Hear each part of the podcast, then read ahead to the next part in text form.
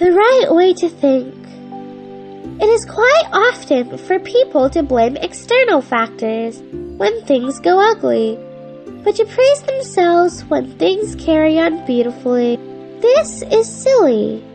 And it is just this kind of upside down thinking that causes many troubles and sorrows. Instead, the wise way is to face the difficult situation and reflect upon yourself deeply to find a way out. When you happen to make a great achievement in life, don't forget the help and hard work from others. Be grateful and make a vow to repay their kindness. This is the right way to think.